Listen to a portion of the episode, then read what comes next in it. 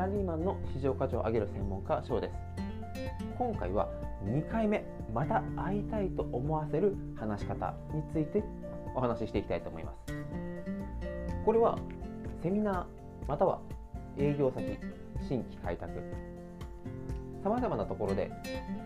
今度ではゆっくり時間をとってお話ししましょう。という話はよく出ると思います。僕もよく話をしますし話を受けます。あなたもそういった展開って多いんじゃないでしょう。かそして実際会っています。ここまでは先方もあなたという人はどういった人か知りたいので会ってみたい。あなたも相手はどういう人なのか知りたい。お互いの会ってみてという部分のニーズが一致しているので結構会いやすいと思います。セミナー会場などでもよくこういったつながりって多いと思います。ただこの1回目セッティングが終わって実際お会いした後本当にビジネスの話に発展していく一生の友になったりとかこう学んでいくこう仲間になっていく。そういった嬉しい展開もありますしもうないかな次は。なんでこの人は自分に会いたいと思ったんだろう。ということも起きます、まあ、こういったものですね確率論にもなってきますので実際会ってどんどんどんどんこう自分にとってのベストパートナーを見つけていくってことももちろん重要ですので、まあ、いい悪いっていうのは一旦ここでは置いておきます。ただ2回目につながった方がより具体的な話とかビジネスの話も展開していきやすいのは確かです。でこれは一体何が違うのか。先に結論から申し上げると会う目的を明確にしているか。そんなの当たり前でしょ？いうふうに思った方は本当に人脈を広げるのが上手な方だと思います、まあ、何をもって人脈を広げるとか上手かというのは、まあ、あなたにとってになってくるんですが世の中ではね本当に会うことが目的になっていて会った後話を一切広げない方っていうのも実際にいます。例えばインスタグラム。僕の場合だったらインスタグラムまたはこうツイッターとか今このポッドキャストをの中で実際こういろいろ見てくださった方がコメントをいただいたりで実際お会いしましょうと。一お話ししてみたいです。ということを言われてじゃあ先方元いので、まあ、Zoom で。というお話をした際に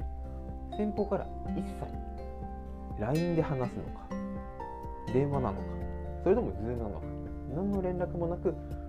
ずっとただただ時間が過ぎていった。そしてお会いした図も解説してみた。ところで何のために自分にこう連絡をというぐらい全く会話が弾まない。これはもう単純に僕の会話の広げ方が下手くそっていうのも往々にしてあるんですがどうしたもんかなと。思ったことも正直あります。また本当にもう目的が明確な方。お会いした時にはこういう話をしていろいろこういった点自分もこういう話を聞いてほしいということが事前に明確になっている方は話がめちゃくちゃ弾みます。1時間でも2時間でも初対面にもかかわらずどんどんどんどん話が広がります。そういった方とは実際まあ県外であっても僕は会いに行きますしまた2回目3回目いろいろ話していきましょう。一緒にビジネスをしていきたいですね。といった話に広がってきています。これは何が違うのかな？と思ったら一番最初冒頭にお伝えしたように会うことが目的になっているの。か会ってどうしたいかが明確になっているのかの違いになります。これはふと考えたらものすごいもったいない話でもありますし自分の先生もゾッとしたんですね。2回目3回目やっぱり会っていけば会っていくほどお互いの情報とかできることっていうのは共有しやすくなります。または LINE でもそういった相談とか Zoom, Zoom でしたり Instagram の交流とかも広がっていきます。ただ会ったこと会うことだけが目的になってしまってそこで会話が盛り上がる。そうするとお互いあ次はない。ということでそこで関係が切れてしまいます。せっかく今この時代では携帯スマートフォン一つで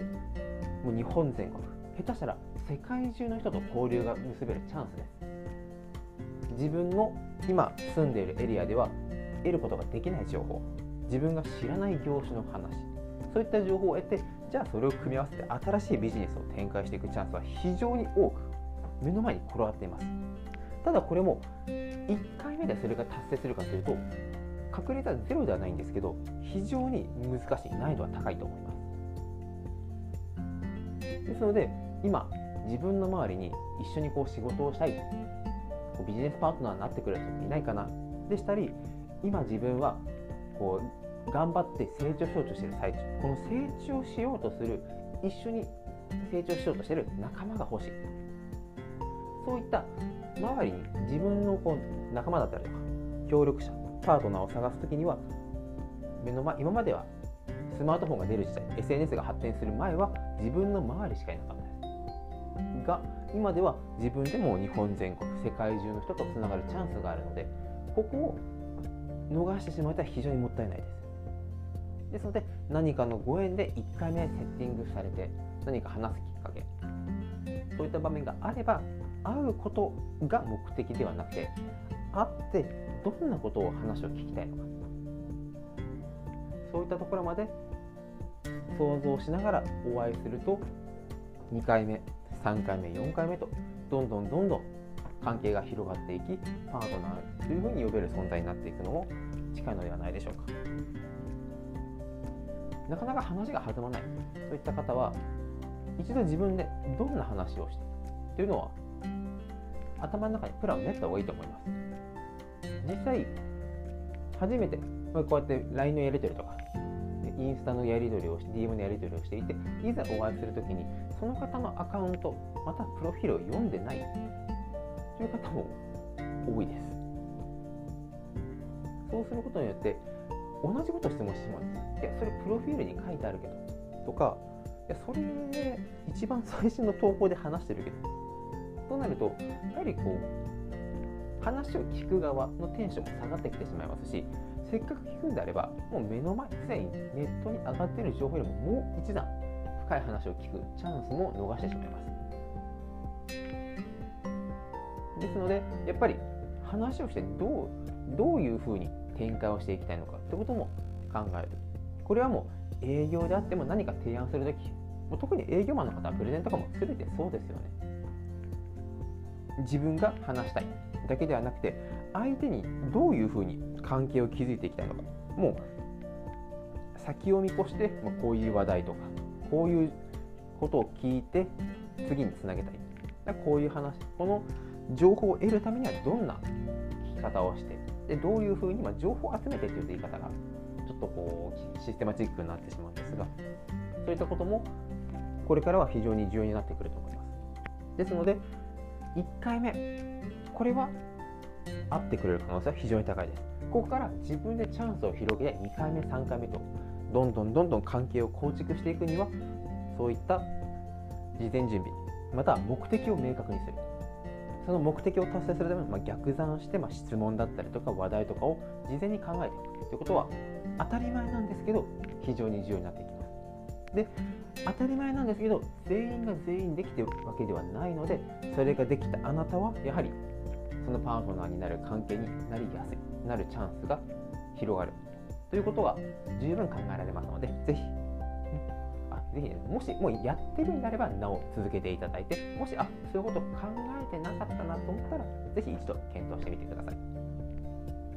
このチャンネルはこうやって AI がですね、どんどん進化していく中で、ま、機械化が進んでいきます。単純作業は機械が変わってくれますので、我々人間としてどういったことができるのか。自分の目の周りだけの世界で考えてもなかなかこうアイデアだったりとか